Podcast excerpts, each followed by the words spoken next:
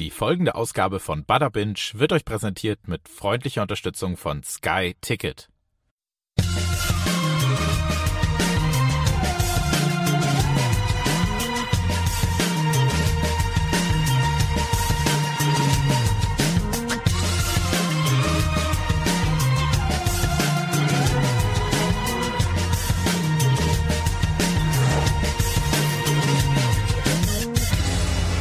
Hallo, einen wunderschönen guten Abend und herzlich willkommen zu Bada Binge, dem Serienformat Ihres und Eures Vertrauens. Geleitet wird dieses wunderbare Format von Daniel Schröckert, mir gegenüber sitzend mit einer schönen Brille und einem schönen Merch-Pullover, muss man an dieser Stelle auch einfach mal sagen. Und mir, Donny O'Sullivan, ohne schöne Brille, aber mit ebenso schönem Merch-Pulli. Heute geht es ums Geld. Kann man sagen.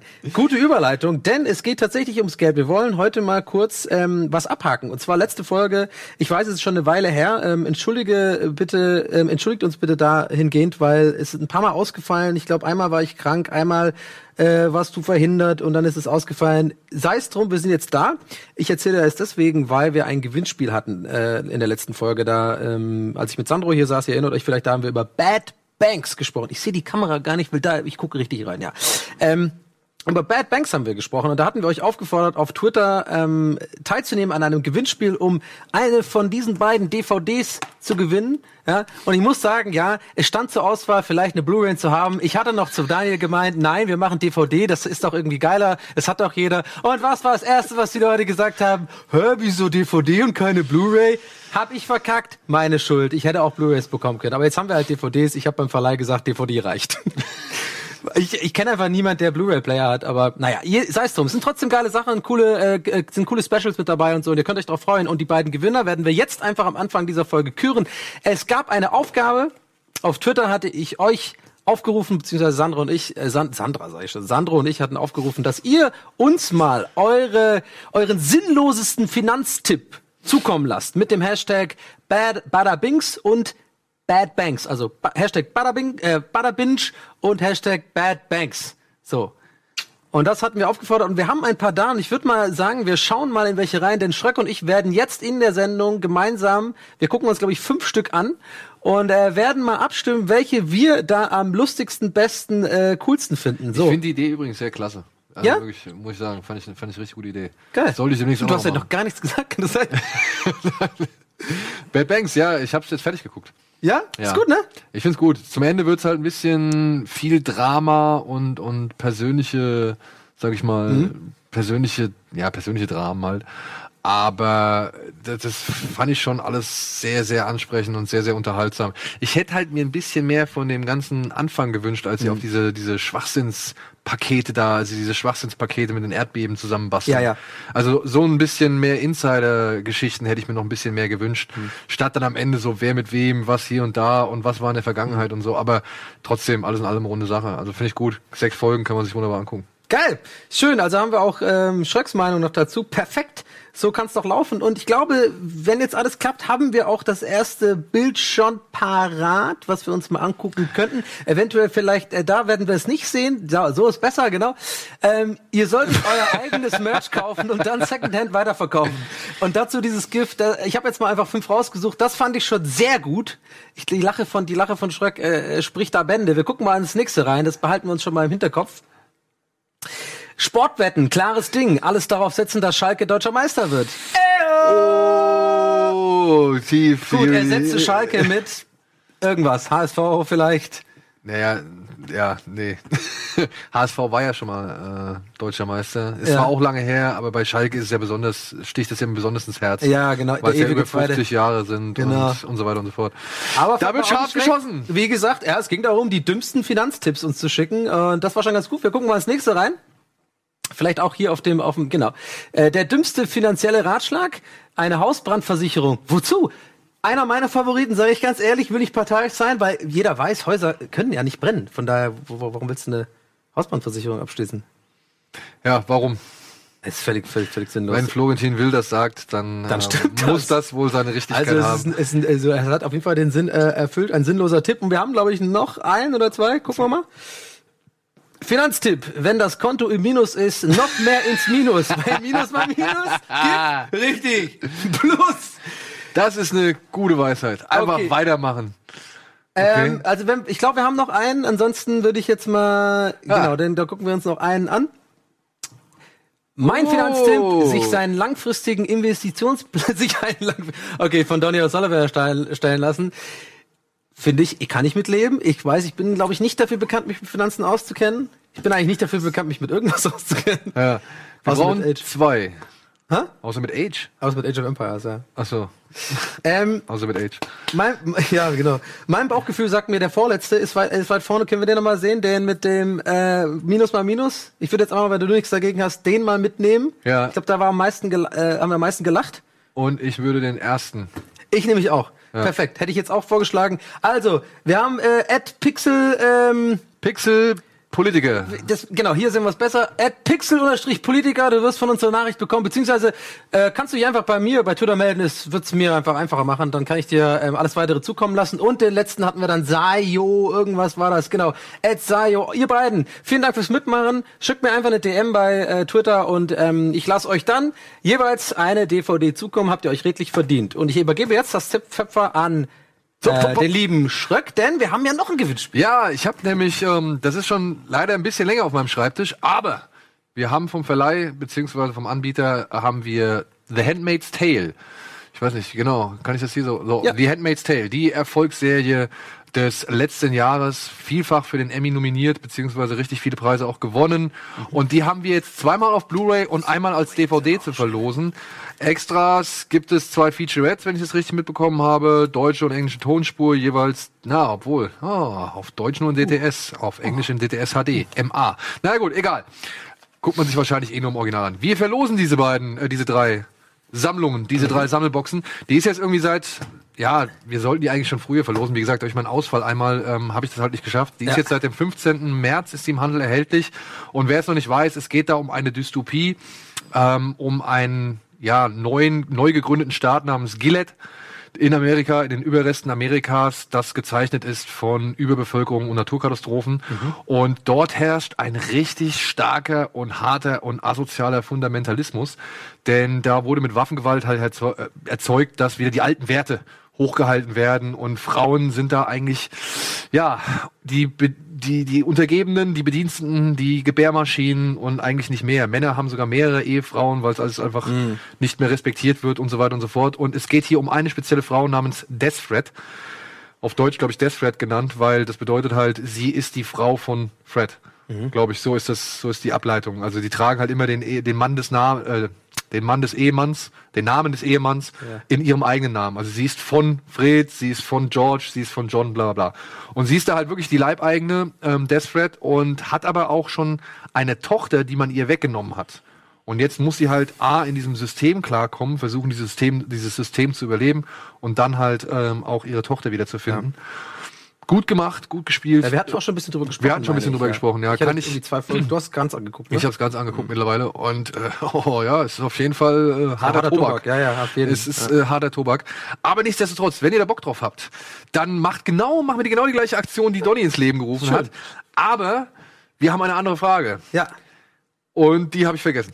Wir haben äh, gesagt, also wir haben erstmal wieder, äh, wir machen das wieder mit zwei Hashtags. Das ist einfach, äh, hat sich jetzt äh, rausgestellt, dass es für uns rei- äh, super zum Sortieren ist. Also wieder Badabinch als Hashtag und danach den Hashtag Marktforschung. Genau. Ich glaube, dafür haben wir auch eine Bauchbinde, genau. Marktforschung. Und äh, wir möchten gerne von euch wissen, eure ähm, Dystopie, die niemals funktionieren würde. Genau. Also vielleicht in zwei, drei Sätzen, äh, könnt gerne euch austoben, lustig sein. Äh, muss nicht lustig sein, kann natürlich auch einfach eine geniale Idee sein. Äh, einfach mal sich überlegen, was wäre denn eine Dystopie, die auf keinen Fall funktionieren würde. Das würden wir uns gerne sehen. In 180 Zeichen hat man ja mittlerweile, oder 240, 240. sogar. Ähm, haut in die Tasten. 280. Ja, 100, wie viel jetzt? 280. Vorher genau. waren es 140, jetzt sind es 200. Jetzt sind es 200, genau das Doppelte. Und ähm, ja, haut doch da mal rein und dann könnt ihr, ähm, äh, also drei Gewinner werden wir wieder küren und dann Genau. äh, könnt ihr euch die DVD einfach mit, mit wenig Aufwand. Beziehungsweise wäre halt noch schön, wenn ihr dazu angebt, ob ihr eine Blu-ray oder eine DVD haben wollt. ja. Genau. Aber das dann im zweiten Schritt. Das dann im zweiten Schritt, genau. Hebt das, lieber die Zeichen das auf, klären wir, das klären wir dann ab, wenn ihr gewonnen habt. Genau. Ja. Und damit gehen wir jetzt erstmal in die Werbung, würde ich sagen. Ja, oder? genau. Und danach reden wir, sollen wir schon sagen, worüber wir dann nach, äh, noch sprechen? Ja, wir reden über The Defiant Ones. Yes. Und wir reden über eine ganze Reihe von Sky-Serien. Ja, Bis gleich. bis gleich.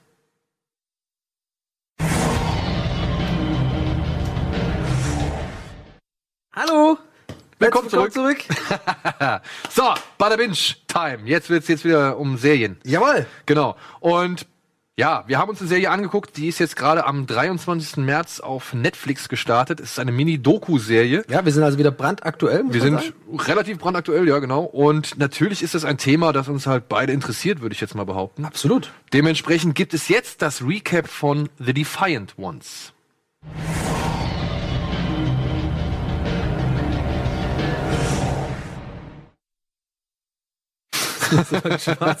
Ähm, kurze Frage, wieso bei, also bei beide war ich mir, ich habe jetzt aber ja gesagt, aber bei dir wusste ich nicht, dass du auch so einen Hip-Hop-Hintergrund hast. Hast du einen gehabt? Nee, also mir geht's jetzt nicht speziell um den Hintergrund Hip-Hop. Also ich meine, natürlich ist Dr. Dre für mich ein großes Thema, weil wirklich, ich Chronic äh, 1 und 2, also 2001 und Dings, ich habe die halt, ich habe die sogar als Instrumental-Platten.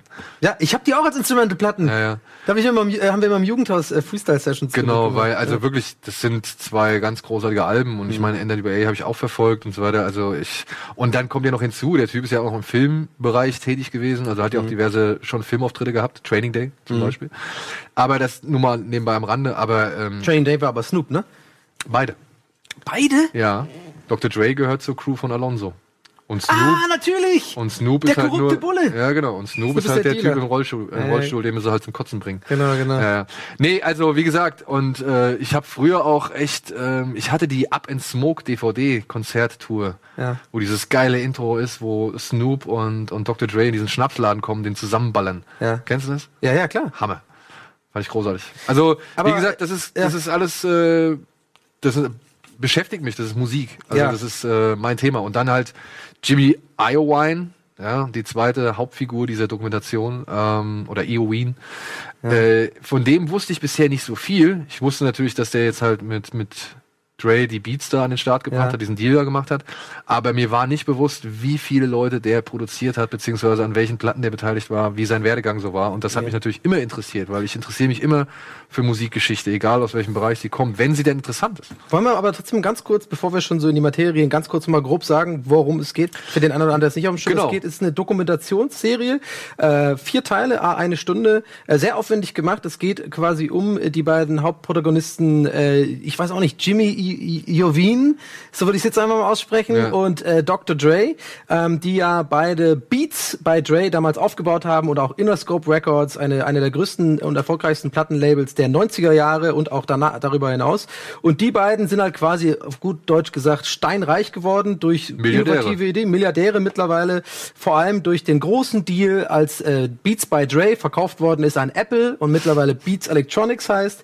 Und ähm, der ganze Aufhänger von dieser Doku, und damit beginnt das ja auch, ist quasi, dass äh, in einem besoffenen Facebook-Video Video der Schauspieler Tyrese Gibson Und Sänger. Äh, und Sänger, genau, irgendwie rausplappert, dass äh, Dr. Dre gonna be the, the first billionaire in Hip-Hop und Äh, dabei war checked the Forbes list. Genau, you could check the of this. Und dabei war es aber noch gar nicht sicher, ähm, äh, dass dieser Deal unter Dach und Fach steht. Und äh, die Doku fängt damit an so ein bisschen und dann wird einfach viel aufgerollt. Es geht um die 90er, es geht darum, wie ist Interscope entstanden, wie ist Dr. Dre mit NWA aufgewachsen, wie ist seine ganze Band zusammengekommen und steigert sich bis zu Eminem rein und dann Beats by Dre und das Ganze wird sehr schön erzählt. Das mal so der grobe Rahmen. Inszeniert übrigens von Alan Hughes. Das ist, äh, ich weiß nicht, ob du ihn kennst, so jetzt vom Namen her. Nee, kenn ich nicht. Ähm, der hat mit seinem Bruder zusammen ziemlich viele Filme gemacht. Mhm. Unter anderem Menace to Society Ah, okay, krass. oder From Hell. Ja, Von Hell kenn ich nicht, aber Menace to Society kenne ich gut. ja, From Hell ist hier so eine Jack the Ripper Geschichte mit Johnny Depp, Ah, wo er halt die ganze Zeit irgendwie Drogen, Mes nee, was nimmt er? Nicht Mescalin, sondern ähm, Absinth. Genau. Okay, ja. ja. Egal, also die Hughes Brothers, Dead Presidents und so, das sind, äh, die haben früher zusammen äh, Filme, also die beiden Brüder haben Filme gemacht und Alan Hughes ist jetzt der Regisseur von Defiant Ones. Hm. Was ich ganz interessant finde, so, weil der Typ hat es eigentlich meiner Ansicht nach schon drauf und man merkt halt auch schon wirklich den filmischen Anspruch, den er Auf versucht jeden. in diese in diese Doku mit reinzubringen. Und da wären wir vielleicht mal gerade bei so einem ersten Punkt, den du ja auch schon angesprochen hast, so qualitativ, ne, ist das ja wirklich die Creme de la Creme, ne? Also egal was die, also ob ob es jetzt nun, wenn wir nur noch den, nach den O-Ton geben, gehen, ich meine, die fängt damit an, dass die ganzen Leute positioniert werden, wo mal eben ein Bono Vox dabei ist, Ja. eine Gwen Stefani, äh, Trent Reznor von Nine Inch Nails, Puff Daddy. Puff Daddy, äh, Oder Sean Diddy Combs. von mir aus und wie sie alle heißen, Ja, ne? alle. Also und diese diese Tom Petty, ne? Ich meine, der hat noch der, hat- der, der hat noch das Glück gehabt, Tom Petty, bevor er Ja. 2017 Ja. gestorben ist, irgendwie vor die Kamera zu kriegen für ein Interview und ja, so. der auch sehr coole Sachen sagt. der wirklich ein paar sehr coole Sachen sagt. Und ähm, dann halt aber auch, ne, ich weiß es nicht, ob du es kennst, die Titel- Titelmelodie, wenn das Intro von, von Defiant Ones, jedes Mal, wenn es losgeht, dieses Dödödüm, Ja, ja. Dödödüm, Ja, ja. das ist halt die Untouchables. Das ist ein Score ich von, das ist ein Score von ähm, Ennio Morricone Mhm. für die Untouchables von Brian De Palma, wo es halt um Al Capone und äh, Elliot Ness geht, also um Kevin Costner, der mit Sean Connery gegen Al Capone vorgeht. Ah. Okay. So, ja. Und auch da merkt man schon, okay, der Typ ist halt einfach ein Filmregisseur. So, Ja. ja. Und dann auch gibt's so eine Stelle, da ähm, spricht, und das finde ich das Schöne an dieser Dokumentation, dass ziemlich viel auf den Entstehungsprozess von Musik eingegangen wurde. Ah ja. Ja, also wie die halt irgendwie ähm, Musik kreiert haben, mit welchem Verständnis die an Musik rangegangen sind und dann, dass man teilweise auch sieht, zum Beispiel großartige Szene, wenn er mit Bono und The Edge da an diesem Strand In Venice da oder was ja, in immer, Venice und die, die spielen ihm den Song vor und er dann bespricht so, ey, hier müsste man das machen, in Mhm. dem Part musst du hier machen und so weiter und so fort.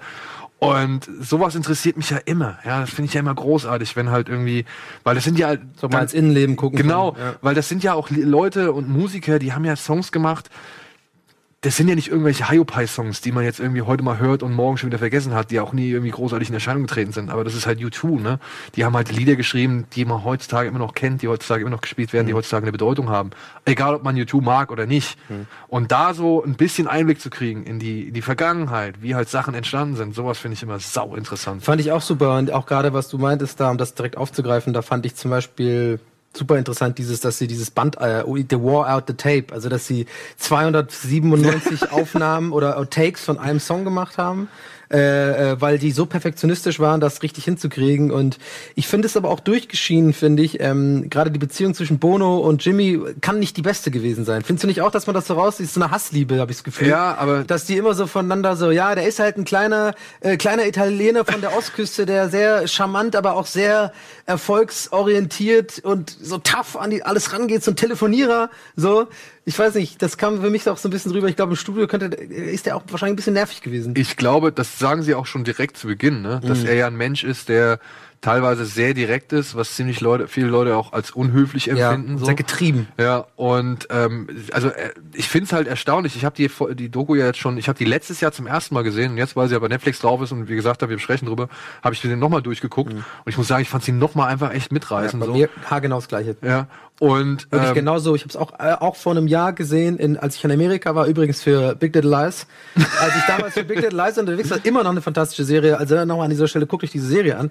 Äh, als ich damals da unterwegs war, lief das im Hotel. Und da hab ich, bin ich irgendwie hängen geblieben. Ich wusste gar nichts, was das ist und bin super hängen geblieben. Ja, wir hatten das, wir hatten das erste Mal, habe ich davon gesehen, als ich mit den anderen hier auf der E3 war. Und da waren riesen Billboards irgendwo am Hollywood Boulevard gewesen von, von HBO, die das ja produziert haben. Äh, Defiant Ones, ja, und dann halt die beiden Conterfeis von, von Dre und Iowine, oder Iowine. Und ich so, Eddie, kennst du das?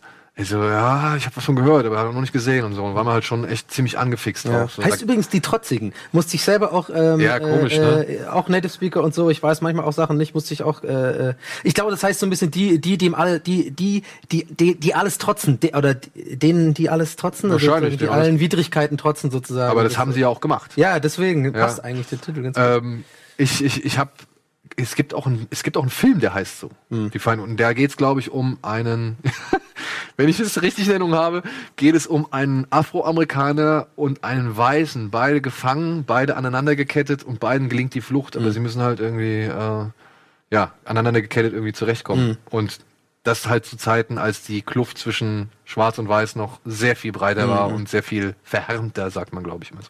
Aber egal, kommen wir zurück zu Defiant Ones. Aber das wird auch thema- thematisiert. Also man kriegt ja auch ähm, so so eine. Ich glaube, ihr merkt ja auch schon. Ich glaube, wir, wir sprechen da auf jeden Fall eine Empfehlung für diese Serie. Auf aus. jeden Fall, Also auf für jeden diese. Doku-Serie ist wirklich sehr gut gemacht.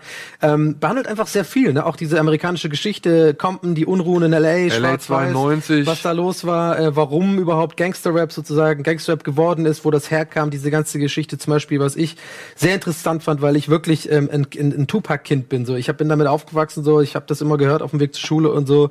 Ähm, Tupac war so mein mein absoluter Lieblingsrapper äh, früher ist ist es bis heute. Finde ihn unfassbar faszinierend und da fand ich natürlich diese ganze Geschichte mit Shook Knight sehr interessant, weil das wusste man immer als Fan. Ah, da ist bisschen was im Argen. Shook Knight ist ein schwieriger Typ, ist ja irgendwie jetzt schon wieder aus dem Knast raus und schon wieder rein jetzt, glaube ich. Übrigens, ich habe neulich mal gegoogelt, der der ist da rein Also, raus irgendwie. Der hat doch den, also ja, was die Doku ja auch zeigt, der hat doch den einen Typ noch umgefahren. Ja, der hat auf jeden Fall, also mit unlautere Mittel wurden da auf jeden Fall groß geschrieben, so bei, bei später dann Death Row Records und sowas. Und das ist ja Sagen umwoben. Und das hat mich wahnsinnig interessiert und ich fand super, dass in der Doku auch wirklich, ähm, ja, relativ ehrlich und viel auch ausgepackt wird. Also, dass da äh, ein paar Sachen bleiben im Trüben, zum Beispiel auch als Sean Diddy Combs da ist, auch sehr seltsam reagiert auf die Frage, was da los war und so. Und hat er auch gemeint, so, this is a slippery slope for me, I can't answer that, so. Weil dieser, ich meine, wir grinsen darüber, aber es war echt krass damals, ne? Diese, diese East Coast, West Coast Geschichte. Ich meine, da sind wirklich Leute umgekommen und das, es ging im Endeffekt um Musik, ne? Also ich meine, das, das muss man sich schon mal irgendwie mal reinfahren, wie krass das war. Vor allem auch geil zu sehen, dieser Auftritt von diesem Source. Source Ja, die ich. Source Awards, wo, wo Source das Awards. alles losging. Ja, wo Chuck Knight dann da auf die Bühne kommt und irgendwie erstmal die gesamte East Coast irgendwie disst. Ja. Von wegen, ey, wenn ihr Bock habt auf Musikvideos, wo euer Manager nicht auftaucht Und tanzt. und tanzt, Ja. dann äh, ja, kommt zu, zu Death Row, ja. Wobei ich jetzt hier wirklich, ne, also da müsste ich mal so ein, zwei Kritikpunkte anbringen. Ich ja. habe auch welche noch, ja. Ich, Ja. ja. Ähm, ich finde zum einen, ja, ich meine Straight Outta Compton, der Film. Hast du den gesehen? ja, fand ich super. Ja, siehst du, der ist super. Und ich finde halt, wenn The, The Defiant Ones kam ja danach.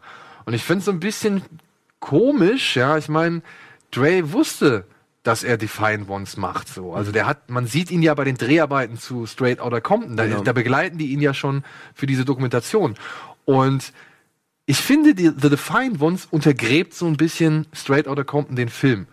Weil im Film, da gibt's diese Szene, ne, wo sie halt von den Polizisten vor dem Tonstudio da auf den Boden gepresst werden und irgendwie äh, durchsucht werden und keiner glaubt ihnen, dass sie da eigentlich im Studio arbeiten und was weiß ich.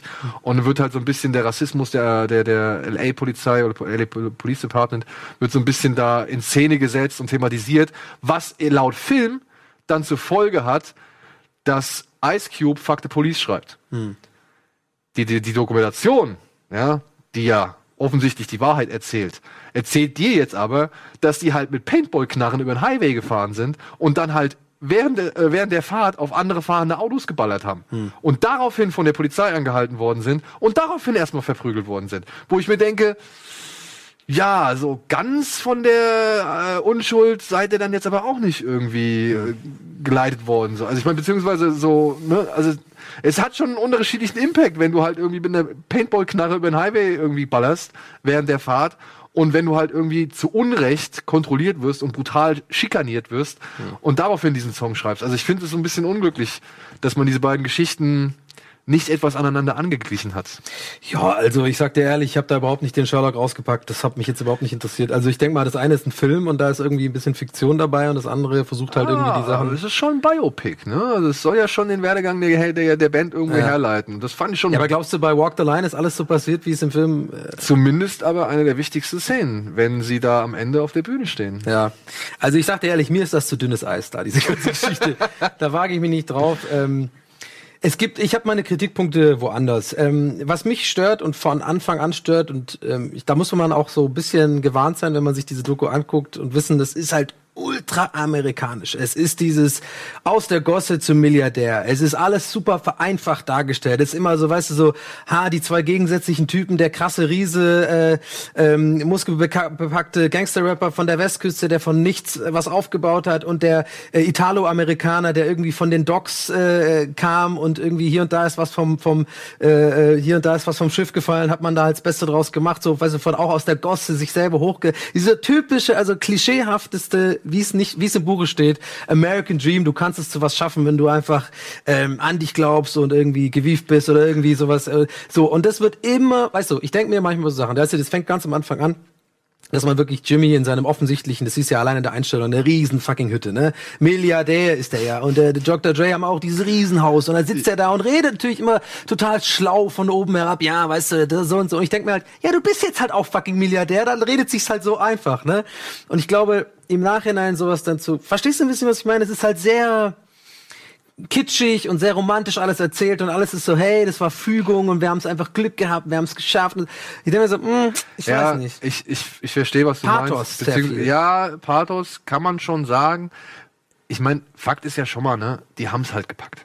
Die haben es gepackt, genau, das steht über allem. Das ist, deswegen war, ist mir schon auch bewusst, dass mein Argument einfach immer diesem Totschlagargument Ja. entgegensteht. Und die Aber nichtsdestotrotz fühlt man sich ein bisschen so, dass wenn er da sitzt in seinem Original Amerika-Pullover, ja, da geht's in diesen zwei Folgen, wo er so eine Amerika-Strickjacke hat und dann irgendwie spazieren geht und irgendwas von einem Bär erzählt, warum Bär sein Lieblingstier äh, ist, weil es irgendwie nicht wegrennt, wenn man ins Wasser geht. Ich denke mir so, okay, fucking amerikanischer Milliardär, da ist man dann auch irgendwie schon ein bisschen weird im Kopf, glaube ich. Das hat mich so einfach ein bisschen gestört. Andererseits war es trotzdem immer wieder so erfrischend, vor allem gerade Dr. Dre äh, reden zu sehen, wenn es um Musik geht. Da siehst du, das kann nicht gestellt sein. Der Mann lebt dafür, der ist einfach, der hat so eine Leidenschaft dafür und ich fand es auch super krass, wie äh, da geht es auch einfach um seine private, privaten Probleme und er hat auch dunkle Zeiten einfach hinter sich, ähm, in denen er immer wieder sozusagen Musik als sein Ausfluchtsort oder sein Outlet gefunden hat. Und sorry, ich nehme das dem ab. Ich sehe das irgendwie, wie er es sagt, auch wenn alles sehr inszeniert ist.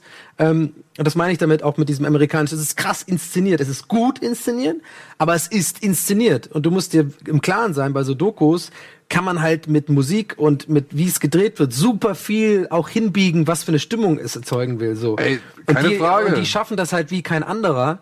Ähm, auch der, wie heißt der Regisseur nochmal? Ähm, Alan News. Alan Hughes und auch wie das gemacht und der Produktionsaufwand ist riesig. Mit geiler Mucke und geilen Schnittbildern und geilen Offtexten kannst du es auch noch schnell schaffen, dass der Zuschauer das Gefühl kriegt, dass es ein Held oder dass es ein, eine traurige Phase und das machen sie halt auch sehr krass. Ja klar. Ich meine, was ich halt interessant fand, was der Film ja zum Beispiel Straight Outta Compton vollkommen ausgelassen hat, sind ja so ein bisschen die äh, Eskapaden gegenüber Frauen bei Dr. Dre. Ja.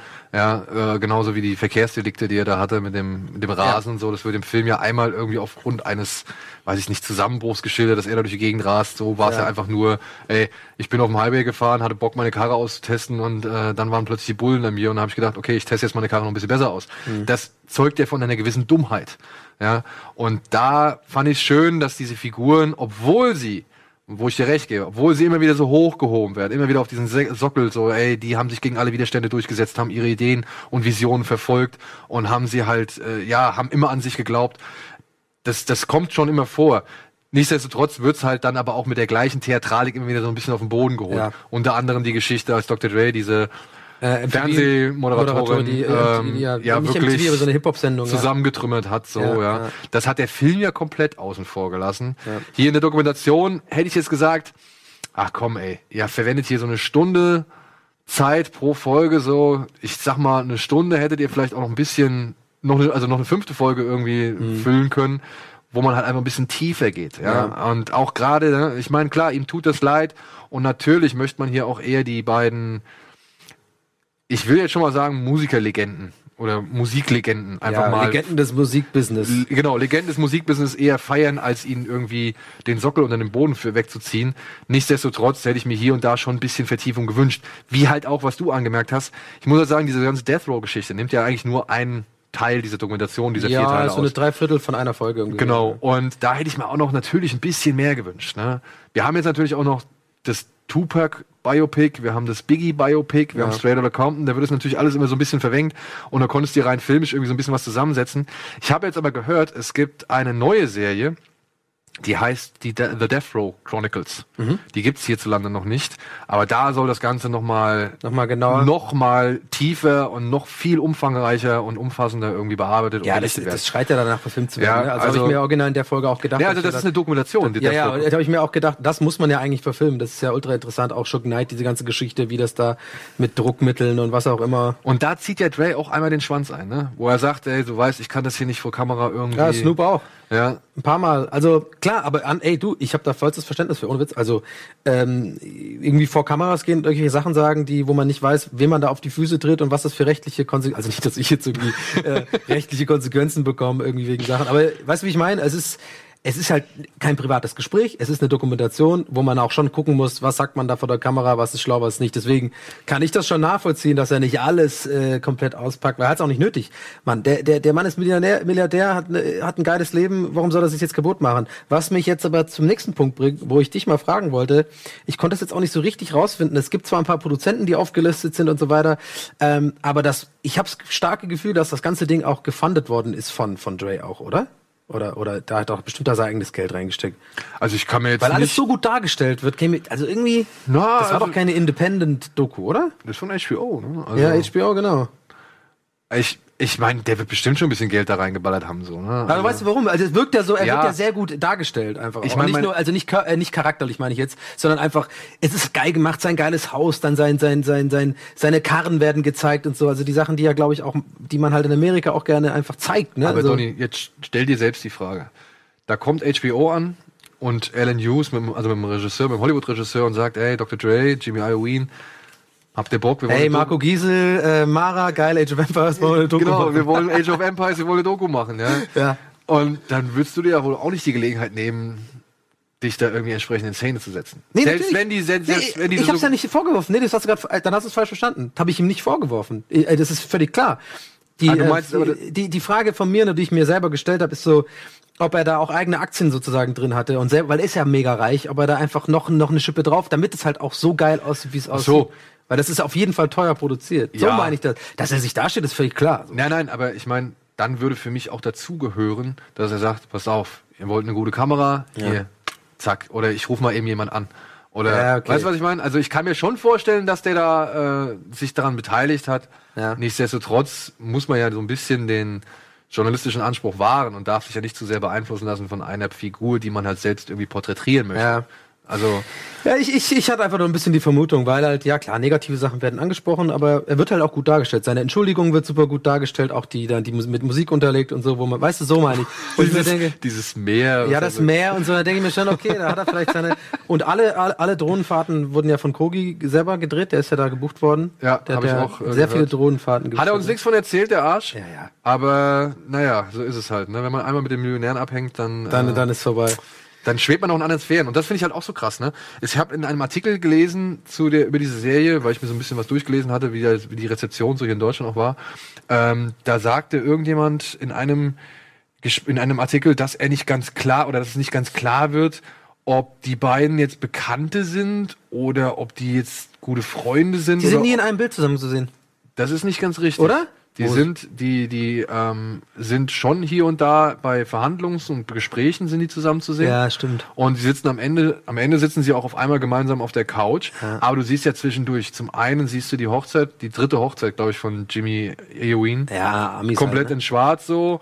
Und du siehst einmal, glaube ich, den Geburtstag oder die Verlobung von Dr. Dre, Hm. ähm, wo äh, Jimmy noch eine Rede auf ihn hält, so, ja. Und also das machst du nicht, das machst du nicht irgendwie, wenn du dich jetzt nur einfach geschäftsmäßig kennst oder Ja. so. Also ich glaub fand schon, ich fand schon, dass da die Beziehung zwischen den beiden gut herausgearbeitet worden ist, obwohl sie fast immer separiert ja. irgendwie. Das meinte ich mit äh, selten zusammen. Klar, ein paar Mal sieht man sie, aber so die, die ganze Doku schon eher aufgebaut auf seine O-Töne und seine O-Töne so und man sieht Genau. so, ich. Aber wo wir jetzt bei diesen O-Tönen sind, ne, ich finde es eigentlich auch echt ganz geil. Ähm, da frage ich mich, wie Hughes das gemacht hat, beziehungsweise wie diese Strukturen waren, oder ob er sich einfach von Gespräch zu Gespräch dann vorangehangelt hat, um gewisse Sachen abzufragen bei immer einem weiteren Gesprächspartner. Da Weil ähm, dadurch, dass da ja zig verschiedene Persönlichkeiten und Personen immer an verschiedenen Locations, ich meine David Geffen zum Beispiel, ja, ist ja auch noch hier einer der größten Produzenten, also äh, Business-Treiber in Amerika überhaupt, ja, ähm, dass die ganzen Leute immer sich ergänzend irgendwie die Bälle zuspielen. ja, das ist die große Kunst, da fragst du was, ey, das ist die große Kunst. Das ist, aber, das ist aber wirklich gut gemacht. Ne? Ja, das also das, das halt wirkt eigentlich eher wie ein Gesprächskreis, ja. Als anstatt, dass es irgendwie einfach Leute zu Ja. irgendeiner Zeit irgendwann irgendwo aufgenommen wurden. Genau, ich würde da recht geben. Es wirkt halt ähm, sehr viel, es ist wie noch ein krass roter Faden, der eigentlich nie bricht. Ähm, aber ich denke mal, ich würde jetzt einfach mal so als äh, außenstehender Beobachter schätzen, 80 Prozent sozusagen wirklich auf dem Reißbrett geplant, also Themengebiete, das könnte man ihn abfragen, dann wird das schon passen. Und 20 Prozent halt einfach, hey, see what happens, das hat irgendwie da gut gepasst, dann kann ich das noch reinballern. So im Schnitt kann man ja viel so dann irgendwie ja. zurechtschieben. Aber- Aber, ich denke schon, dass es sehr viel geplant war. Auf jeden Aber Fall. Nichtsdestotrotz, dann ist es eine gute äh, Planleistung, also Hammer. oder, eine Meisterleistung, Ja, so, ja. Und dann halt, wie gesagt, aus dem Gesamtwerk, aus diesen, all diesen, ich weiß nicht wie viele Stunden, tausend Stunden Inter Interviewmaterial, das so zusammenzuschneiden, dass es immer einen guten Fluss ergibt und immer auch einen geilen Cliffhanger hat, ne? Das Ja. muss ich auch mal sagen. Äh, Bei jeder ja. Folge habe ich gedacht, geil, Okay. Auf jeden Fall. Und man Nächste, weiß, man ahnt schon, was kommt. Ähm, zwei Sachen möchte ich noch ganz schnell loswerden dazu. Eine Sache, mein Lieblings, absoluter Lieblingsmoment war ähm, die Intro- Introduction von Tupac, also das, äh, wo er einfach, wo, wo and then this guy came along und man sieht nur, wie er so Slow-Mo um die Slow-mo Ecke kommt mit diesen ja. Kids und, die, und dieses Lied reinkommt, Hammer. Und das andere auch noch als Riesenempfehlung, aber jetzt haben wir ein bisschen Kritik geübt, aber ich glaube, unterm Strich ist klar, das ist absolut empfehlenswert, eine mega geile Doku. Was wir auch noch nicht angesprochen haben, ist ähm, sehr, sehr viele Gänsehautmomente musikmäßig. Also man also sehr viel wird gezeigt, Archivmaterial von äh, O2-Konzerten, von Tom Petty, von äh, wie sie alle heißen, einfach auch von, Ey, von, allein von er mit Eminem da, das ist anscheinend das erste Mal im Studio war. ja. Ja. Total krass, Hammer. dass sie da rum freestylen und so, also super viel, das äh, eben, also dieses ganze, der ganze Aspekt des Archivmaterials super gut verwurschtelt auch noch. Also nicht nur eben die geil gefilmten Drohnenfahrten, Interviews, super geile Settings, immer interessante Bildausschnitte, geile O-Töne, sondern eben immer schön unterfüttert auch mit wirklich Archivmaterial aus den 90ern, 80ern, 70ern teilweise. Privat äh, wahrscheinlich Privatmaterial, hier und da seine Football-Games und so. Ja, Total gut gemacht. Also, unterm Strich, Leute, guckt die Serie, ist bei Netflix seit letzten Freitag, glaube ich, oder seit letzter Ja. Woche jedenfalls äh, da. Ähm, guckt sich super gut weg. Guckt sich Schön für den. Sonntag kann man sich die vier Folgen auf jeden Fall reinballern. Ja. Ja. In diesem Sinne, bis gleich nach der Werbung. Genau.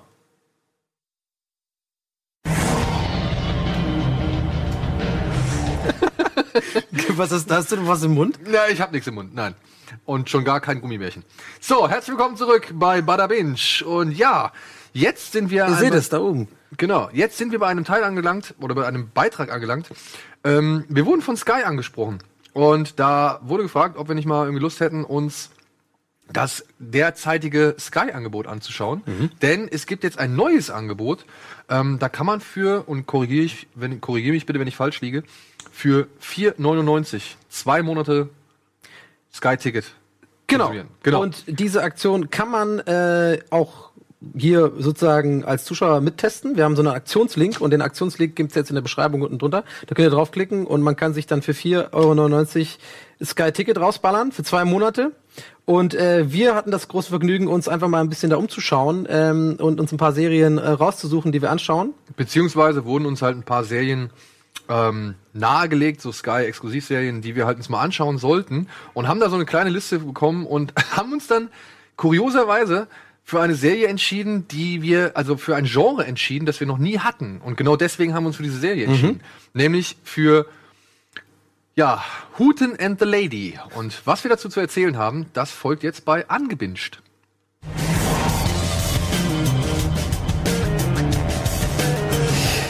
Ja, Hooten and the Lady. Also, je, also ich, ich, ich fall mit der Tür ins Haus. Ich find's richtig geil. Richtig Ich find's wirklich richtig. Ja, aber du kennst dich mit Superlativen, aber ich bleib in diesem Fall wirklich dabei. Ich korrigiere mich nicht. Ich find's richtig geil. Es ist mal was ganz anderes und ich habe so viele Gründe, aber dazu komme ich gleich. Vielleicht magst du oder wir mal erzählen, worum es eigentlich überhaupt geht. Wir haben glaube ich auch ein kleines bisschen Bildmaterial da. Warum habe ich die Frisur so, so seitlich? Ja, es geht um ähm, eine britische Adlige, sage ich jetzt mal. Ar. Aristokratin. Aristokratin, ja, genau. Alexandra Lindo Parker heißt sie, glaube ich. Die arbeitet fürs britische Museum und ist eigentlich schon so ein bisschen abenteuerlustig, ja. Also sie hat schon äh, einen sehr, sehr starken Faible für Archäologie, möchte aber nicht nur im verstaubten und äh, zugeschwitzten Büro hocken, sondern möchte auch mal rausgehen. Sie will raus aus dem British Museum. Genau, aus dem British Museum, wo ich übrigens letztens, mein, unser Hotel war unmittelbar in der Nähe vom British Museum. Da bin ich gerade jetzt am Samstag dran vorbeigelatscht. Ah, okay. Sehr lustig, weil man das teilweise ja auch dann in der Serie sieht. Das ist ein schöner kleiner Funfact. Genau, ein schöner kleiner Funfact. Und diese Lady ähm, verspricht dem britischen Museum, was ja bald irgendwie eine, also was in sechs Wochen eine neue Ausstellung eröffnen möchte, dass sie Hinweise hat zu den. Mach mal ähm, ruhig auf dem Bild. Das, guck mal, das Bild ja, ist schon fertig. sie hat okay. Hinweise zu den letzten Überresten beziehungsweise zum Verbleib von einem Forscher namens Percy Fawcett, Ja. der damals die versunkene, verschollene, legendäre Stadt Z gesucht City of Z, genau. Genau. Da gibt's auch einen Film dazu, der, der lief letztes oder vorletztes Jahr im Kino mit ähm, Charlie Hunnam aus Sons of Anarchy in der Hauptrolle. Und Mhm. Keine ja, Ahnung. diesen, diesen Forscher möchte sie jetzt halt, oder dessen, dessen letzte Ruhestätte möchte sie jetzt halt finden und überzeugt halt das Museum davon, Geld zu geben, damit sie sich auf die Suche macht. Und dadurch kreuzt sich jetzt ihr Weg. Genau, da will ich übernehmen. Jetzt über, okay. Da haben wir nämlich geteilt. Und da kreuzen sich die Wege mit ihrem, sagen wir mal, Counterpart. Das ist Ulysses Hooten. Oder Odysseus Huten. Genau, eine Abenteurer, wie er im Buche steht, eine Mischung aus Indiana Jones und ich würde mal sagen, was fällt uns da ein? Naja, ich muss ehrlich sagen, der Typ ist eigentlich schon ein guter Nathan Drake. Ja, Stimmt, Uncharted. Nathan Drake ist sehr gut. Ich, ne- das nehme ich. Also eine Mischung aus Nathan Drake und Indiana Jones für Arme. Äh, die treffen sich im Dschungel im Amazonas. Er ist so ein bisschen gewieft. Er ist so ein bisschen jemand, der sich so mit Clown und Tricks durch die durch die äh, Mission schlägt. Aber er hat ein gutes Herz und diese Wege übersteigen sich. Es könnte also kaum gegensätzlicher sein. Wir haben die ähm, Lady Aristokratin, die sehr ideolo idealistisch sozusagen ähm, Archäolo Archäologie betreibt, und wir haben den zynischen amerikanischen Abenteurer, der eigentlich die Artefakte einfach nur sammeln will, Ein das Ding zu. Cash machen will. Genau. Und die treffen sich und es ist, es liegt Romantik in der Luft, es ist Abenteuerlust und äh, dann stolpern sie quasi in, in ein Abenteuer. Und das ist die erste Folge und da sind die Charaktere etabliert und eigentlich ist es das ja auch, ne? Eigentlich ist es das schon, das ist so eine klassische, ja, es ist schon fast eine Procedural-Serie. Ja. Jede Woche oder es gibt insgesamt acht Folgen. Ah, so rund 47 Minuten. 47 Minuten? Genau. Und jede Folge ist ein anderes Abenteuer. Jede Folge geht es um ein anderes Artefakt, um eine andere versunkene Stätte. Sie reisen unter anderem nach Rom, um die sibyllischen Bücher zu finden. Oder sie suchen, sind auf der Suche nach dem, ich glaube, 51. Ähm, hier, wie heißen die, Fabergé-Ei zum Beispiel, oder sie müssen in den Himalaya, um dort die äh, letzte Ruhestätte des ersten Buddhas oder sonst irgendwas zu finden, irgendwie sowas in der Richtung war das, glaube ich, Genau. Also es gibt Ja. immer irgendwas zu finden, irgendein Artefakt und im Endeffekt ist es so, wie man es einfach aus den fucking 90er-Serien kennt, was einfach cool ist. Es ist mal, also es ist einfach unkompliziert. Es gibt jede Folge ein Abenteuer, aber gleichzeitig gibt es einen roten Faden für die Charaktere, die sich stetig ein bisschen weiterentwickeln. Ne? Bisschen wie ich, mich hat's ein bisschen an Fox, äh, Mulder und äh, Scully erinnert. Ne? es liegt da Erotik in der Luft, es liegt was da, aber so richtig zusammenkommen, ich will nichts spoilern, aber wir haben es auch nicht zu Ende geguckt, sondern haben es angebinged, Also wie gesagt, Folgen. es ist, es ist ein permanentes Knistern erstmal in den Ja. Mhm. ersten drei Folgen, die wir gesehen haben. Und mich hat es vor allem allen erinnert hier an Romancing the Stones, also The Stone, hier auf der Jagd nach dem Juwel vom Nil und auf der Jagd nach dem grünen Diamanten mit Kathleen Turner und Michael Douglas. Mhm. also Film meinst du jetzt? Ja, das ist ein Film, da geht es auch darum, das ist eine Reporterin, die lernt halt hier den Glücksritter kennen. Ja. Er ist eher so der grobe, ungehobelte, Ja, die absolutes pragmatische. Halt, ja, ja. Genau. Und ich finde, das Schöne an der Serie ist aber, dass sie sich schon der, der Klischees, die sie bedient, bewusst ist Mhm. und da teilweise dann halt schon mitspielt. Also Ja. da gibt's schon so ein paar Ausreißer, wo man halt am Anfang denkt, also wo man halt immer mal wieder denkt, das bringt die jetzt nicht wirklich oder oh Mann, das ist aber eigentlich ganz schön krass, also so eine, Ja. ganz- also eine ganz schön krasse Wendung oder eine ganz schön cheesige Wendung oder eine ganz schön übertriebene Wendung oder Ja, so. ja. Also aber da haben die Bock drauf. Die, die Cheesigkeit muss ich auch ganz klar sagen. Also, liebe Freunde, wenn ihr euch das jetzt anguckt, ja, ähm, und euch zum Beispiel vielleicht das Angebot einfach mal ballert, weil es gibt noch viel, viel geilere andere, äh, was heißt geilere, aber andere Serien, die man sich da angucken kann. Aber wenn ihr zum Beispiel dieses Angebot macht und da dieses Sky-Ticket habt, dann guckt euch das mal an, weil, und da müsst ihr euch aber bewusst sein,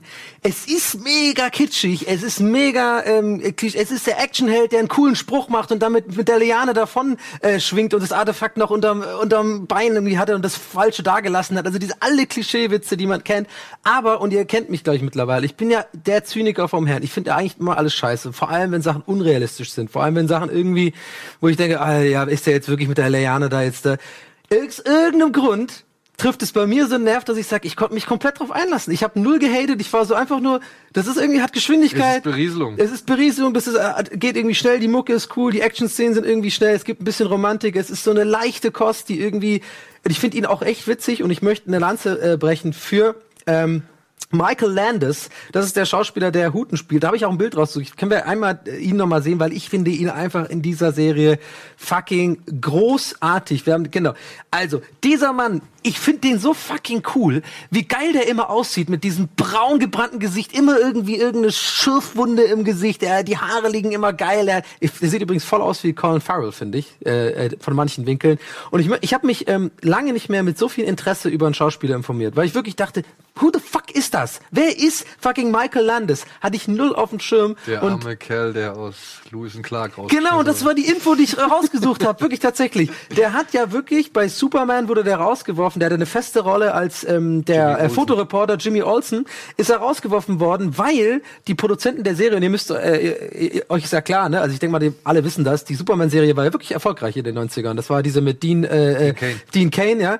Äh, und äh, wie heißt wie hat nochmal Dean Terry gespielt? Hatchett. Äh, genau, Terry Hatchett. Ja, genau. Und ähm, da ist er rausgeworfen worden, weil die Produzenten einfach meinten, ja, der sieht dem Dean Kane zu ähnlich so. Also auch richtig fieser Grund, nicht wegen deiner Leistung, nicht wegen dem Pipapo, so einfach raus. Und der hat irgendwie auch ein bisschen eine Odyssee hinter sich. Der hat nie wirklich den großen Durchbruch gemacht, nie wirklich einen großen Film gespielt. Was mich sehr gewundert hat, weil Leute, guckt euch bitte die Serie mindestens ein paar Folgen an. Ich glaube, da kann man nichts gegen sagen, dass er einen geilen Job macht in der Also Serie. er macht auf jeden Fall einen geilen Job. Es ist halt die, also man muss sich halt wirklich bewusst machen, das ist TV-Niveau. Ja, die haben absolut, nicht das dickste ja. Budget. Das, das, da kann man jetzt keine, weiß ich nicht, Herr der Ringe und Indiana Jones Aber es sieht Kulissen- schon gut aus Aber teilweise. es sieht teilweise, also wirklich, die haben sich, die geben sich Mühe, das Ganze irgendwie so authentisch wie möglich zu machen. Und ja, es ist so ein bisschen, was die halt mit ihrem Charme und auch der Chemie zwischen den beiden, was die so ein bisschen auch wegspielen können. Mhm. Ja. Da kann man schon hier und da ein bisschen, auch, es gibt so eine Szene. da musste ich echt. es gibt viele Szenen, wo man so lachen muss. Ey. mit dem Krokodil. Hey, der war gut gemacht, die CGI. Wollte ich dir noch schreiben? Komm, ey, Alter. Hey, der war Ja, geil. Das Krokodil war halt schon echt. Na gut, Ey, das Krokodil, Kann man auf ich lass nichts Fall- auf das Krokodil kommen. im TV-Bereich kann man auf jeden Fall, äh, kann man das verschmerzen. Durchgang, im Kino wär's nicht so geil. Im Kino wäre es auf jeden Ey, Fall aber- nicht so geil. Ey, ey, also wirklich, ihr merkt schon an Schreck, es macht Spaß, es ist aber nicht, ich finde, es ist nicht so ein Auslachen, sondern es ist einfach so Mitlachen. Es ist ein Mitlachen, weil natürlich haben die Autoren und die Leute, die es gemacht haben, wissen doch, das ist klischeehafte Dinge. Okay, aber die CGI wahrscheinlich haben sie echt gedacht, das sieht geil aus. Aber ich habe eine Szene, die finde ich sehr gut und da spoilert man auch nichts groß. Es geht halt darum, was ich halt super lustig fand, ist also dieser Huten müsst ihr, müsst ihr euch vorstellen, der tauchte aus dem Nichts auf in der ersten Folge im, im Urwald. Die treffen sich ja zufällig, die also die Archäologin und er und dann geraten die beide in dieses Abenteuer, hängen halt natürlich aufgehangen an so Essspießen von so Neandertalern äh, oder oder so Eingeborenen im, im Wald, ja. So treffen die sich und dann ähm, also pass auf und die haben dann so zwei drei Folgen, zwei drei Abenteuer und irgendwann und sie weiß nur, er heißt Huten. Sie hat nicht mal bis dahin den Vornamen und das ist irgendwie und der, der muss sagen, der Huten ist ja auch so einer, der geht gerne mal so ein Whisky trinken auch und so ein bisschen ein harter Typ so nach nach der nach der nach dem Abenteuer und da steht er so an der Bar und sie kommt vorbei und es, er taucht wieder auf, weil sie gedacht hat, er ist tot, weil er wieder erschossen worden ist und einfach nicht gestorben ist. Keine Ahnung. Dann reißt ihn von der Bar und sie ist halt wütend auf ihn, aber gleichzeitig natürlich freut sie sich, dass er noch lebt. So dieses typische, sie kann nicht zugeben, dass sie ihn eigentlich cool findet. Und also sagt sie so, Huten, who are you? Where did you come from? Weil einfach niemand weiß, wo der herkommt. Und er sagt einfach nur so, uh, I'm Huten, I just came from that bar. so, nicht, ich habe mich totgelacht. Das kommt jetzt auch nicht so rüber, weil, weil ihr müsst es gesehen haben. Aber wenn, wenn ihr jetzt gucken, diese Szene, ihr müsst bitte lachen. Ja, und da kann ich auch den Rat geben. Ich habe den, ich habe es teilweise auf Deutsch geguckt. Da Ja. waren schon ein paar schöne Sprüche dabei, so von wegen Ja. jeder, jeder hat ein Recht auf Dummheit, aber du nutzt dieses Recht ein bisschen zu sehr aus. oder Ja, so. ja, ja. Ähm, da waren schon ein paar gute Sprüche dabei, aber nichtsdestotrotz die Stimme ist, das ist im Original ein bisschen charmanter, ein bisschen, also wirkt einfach ein bisschen cooler. Ja. Ja. Aber es ist, ist wirklich gut. Also es ist leichte Kost. Mich hat es übrigens noch kurz äh, erinnert, weil du meinst, dich hat das an diesen Film erinnert. Mich hat das krass erinnert an, ähm, ich bin ja so ein 90er Fernsehkind auch tatsächlich. Ich habe viel geglotzt so. Und äh, die vergessene Welt, The Lost World. Also, eine, also absolute Kackserie. Aber es lief halt immer irgendwie nachmittags auf Pro 7. Es war das mit diesem komischen Luftballon und dieser, dieser, äh, dieser blonden Ollen, die da irgendwie so halbnackt immer durch die Gegend und Lianen schwingt und so. Und äh, das ist auch die Zeit von Herkules, Xenia, weißt du, diese ganzen Serien, das gibt's ja heutzutage nicht mehr irgendwie. Relic Hunter, Ja, Relic Hunter, so einfach so, so einfache Kost, die man sich vom die Schmunzeln. Abenteuer des Briscoe County Jr. Und Ja. was ich früher gern geguckt habe, auch wenn ich nie so ganz begeistert von der äh, Rollenverteilung war, beziehungsweise von der, von der Rollenwahl oder von der Schauspielerwahl, die Abenteuer des jungen Indiana Jones. Ja. Mit Sean Patrick Flannery. Den Okay. fand ich nie die Idealbesetzung, aber das habe ich gern geguckt. Okay. Fand schon geil. Ja, also, wie gesagt, ähm, gu- guckt euch das mal an. Also ich, ich zumindest für meinen Teil spreche eine, wirklich eine ernst gemeinte und nicht ironische Empfehlung aus. Ich find's, ich find's gut, guckt's euch an. Mich würde mal interessieren, wie ihr, wie ihr das findet.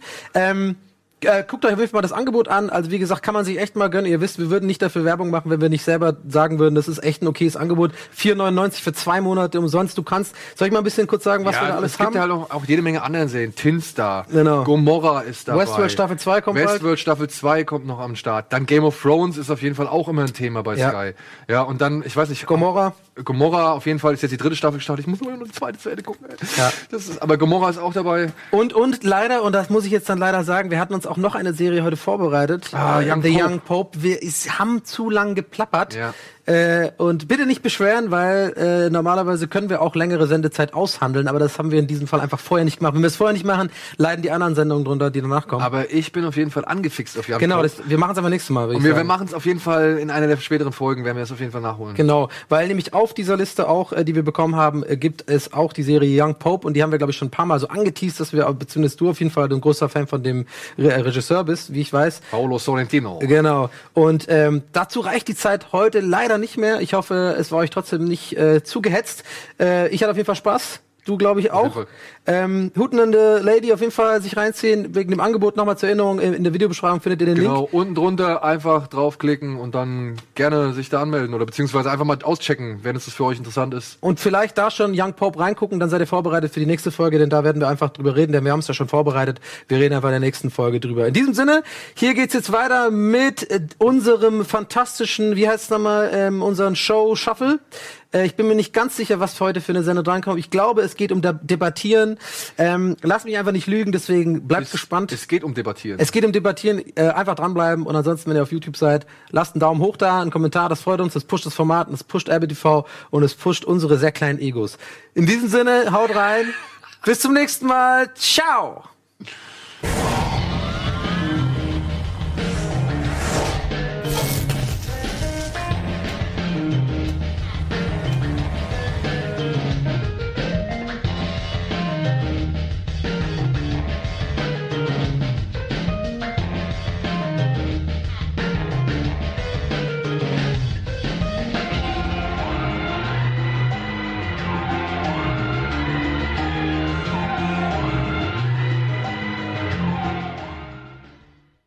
Diese Ausgabe von Bada Binge wurde euch präsentiert mit freundlicher Unterstützung von Sky Ticket.